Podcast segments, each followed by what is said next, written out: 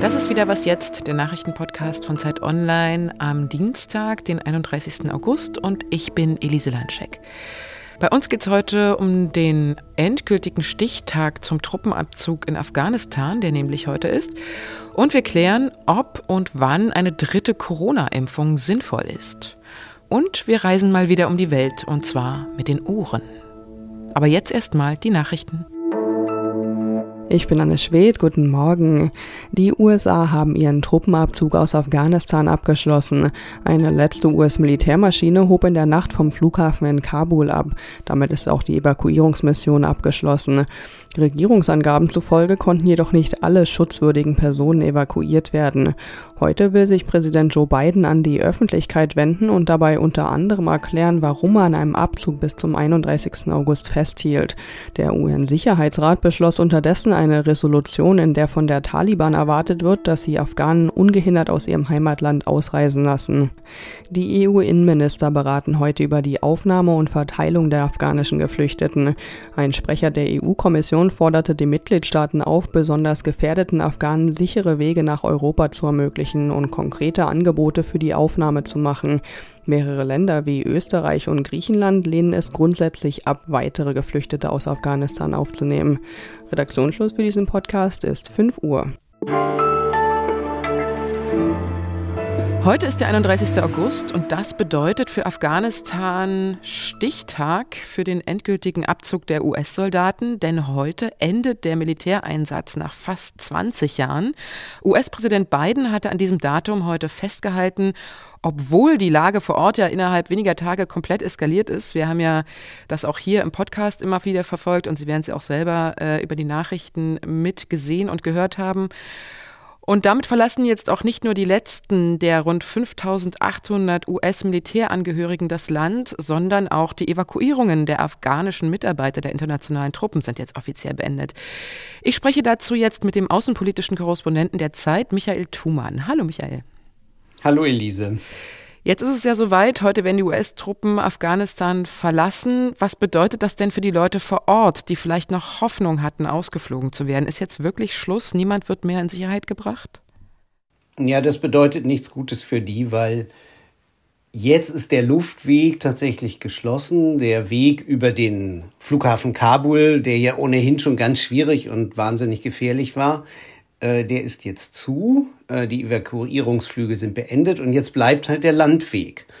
Und äh, man kann nach Pakistan, man kann versuchen, sich nach Usbekistan durchzuschlagen. Das ist auch sehr gefährlich, sehr unwegsam. Und natürlich wollen die Taliban nicht, dass die Leute das Land verlassen.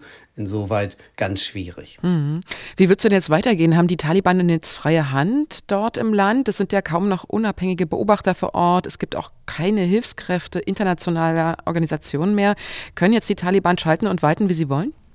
Nein, Sie können sich zwar jetzt sicher sein, dass Ihnen die Amerikaner und andere Länder nicht dazwischen funken, aber man sieht jetzt schon durch die Anschläge des Islamischen Staats, Abteilung Khorasan, äh, für Zentralasien, dass tatsächlich die Taliban das Land nicht kontrollieren, sondern dass wir wahrscheinlich jetzt in eine Phase von Anschlägen und äh, Kampf um die Macht in Afghanistan gehen werden, wo der IS halt eben dann auch bestimmte Gebiete womöglich kontrollieren kann. Die Taliban haben das ganze Land bei weitem nicht in der Hand. Mhm. Die EU-Innenminister wollen ja heute in einer Sondersitzung darüber beraten, was mit den Geflüchteten aus Afghanistan passieren soll. Wie sind denn da die Aussichten? Werden da vielleicht auch Länder, die bislang nur wenige Geflüchtete aufgenommen haben, jetzt sich angesichts der Lage dort hilfsbereiter zeigen? Ja, derzeit sieht man natürlich überall herzergreifende Gastfreundschaft äh, in Worten, in der Rhetorik. Ähm, das kann man sich auch deshalb leisten, weil natürlich für afghanische Geflüchtete es wahnsinnig schwer ist, über Pakistan, Iran, Türkei überhaupt nach Europa zu kommen. Das heißt, diejenigen, die dort jetzt sich unmittelbar bedroht fühlen, die werden äh, noch nicht morgen, sondern vielleicht über und sonst erst über übermorgen da sein.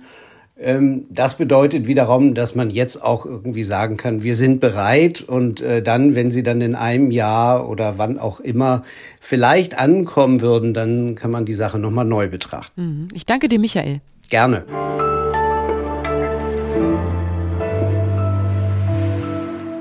Und sonst so?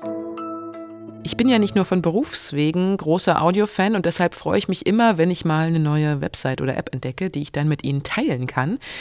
Ich war zuletzt total begeistert, als ich im Internet Radio Appery entdeckt habe, eine Website, wo tausende Menschen auf der ganzen Welt ihre selbstgemachten Tonaufnahmen teilen. Sogenannte Field Recordings sind das teilweise, teilweise aber auch richtige kleine Hörspiele. Auf einer Weltkarte kann man dort auf ganz viele kleine rote Punkte klicken und sich dann quasi mit den Ohren mitten in die Welt an die abgelegensten Orte hineinbeamen. Zum Beispiel auf einen Marktplatz in Peru. Auf ein Schlittenhundgespann in Grönland. An den Strand der Azoren Oder hier in ein Frauentreff in Simbabwe. Und so kann man hörend um die ganze Welt reisen. Apery.org heißt die Seite, geschrieben A-P-O-R-E-E.org.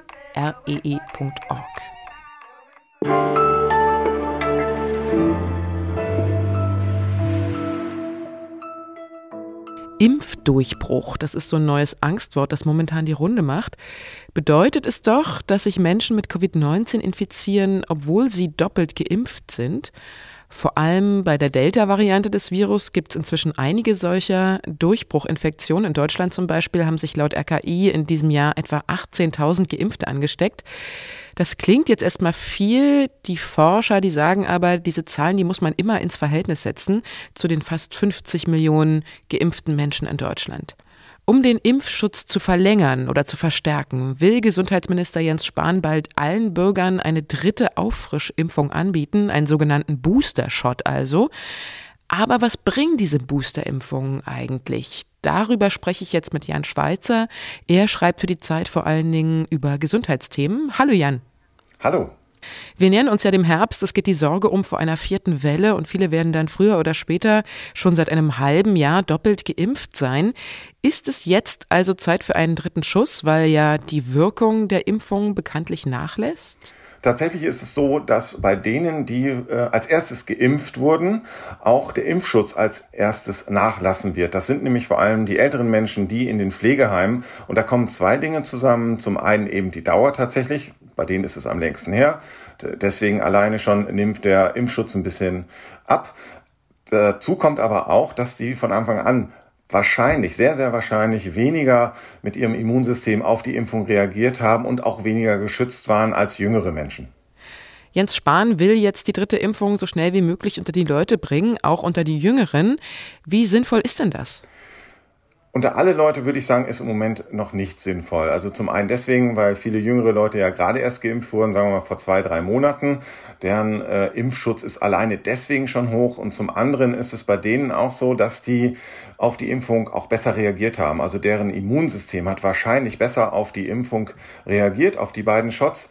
Und wenn die jetzt nochmal geimpft würden, dann hätte das so gut wie keinen Effekt. Oder anders gesagt, wenn jüngere Menschen einen Impfdurchbruch bekommen, also wenn sie sich trotz Impfung infizieren, dann merken sie oftmals gar nichts davon, wirklich gar nichts, oder sie haben vielleicht Erkältungssymptome. Heißt denn das, dass die jüngeren Geimpften sich auf lange Sicht und angesichts immer neuer Virusvarianten schon darauf einstellen müssen, dass sie sich irgendwann mit dem Coronavirus anstecken könnten? Also wenn die Jüngeren sich nicht nochmal impfen lassen, also sich nicht nochmal boostern lassen, dann kann das durchaus passieren. Wichtig ist aber, dass man eigentlich nicht weiß, wann das soweit sein wird. Also wann die Jüngeren ihren Impfschutz tatsächlich verlieren, beziehungsweise wann er schwächer wird. Das kann tatsächlich sein, dass es bei Jüngeren auch fünf, sechs oder zehn Jahre anhält, dieser Impfschutz. Es kann aber auch sein, dass das nach ein, zwei Jahren äh, deutlich weniger wird. Man muss aber auch ganz ehrlich sagen, diese Impfungen, die wir jetzt gerade haben, die sind nicht darauf ausgelegt worden, Menschen vor Infektionen zu schützen, sondern sie sind dafür entwickelt worden, Menschen vor Erkrankungen, schweren Erkrankungen und sogar vor dem Tod zu bewahren. Und das ist immer noch so. Also diese Wirkung, dass sie vor schweren Erkrankungen und damit auch vor dem Tod schützen, diese Wirkung haben sie noch immer. Da sind sie immer noch sehr, sehr gut. Danke dir, Jan. Gerne. Und wieder ist eine Sendung Was jetzt vorbei, aber Sie hören um 17 Uhr gleich die nächste, nämlich unser Update mit weiteren Nachrichten. Und wenn Sie uns zur Sendung etwas mitteilen wollen oder Fragen haben oder Lob oder Kritik, dann schreiben Sie uns unter wasjetzt.zeit.de. Tschüss und bis bald, sagt Ihre Elise Landschek.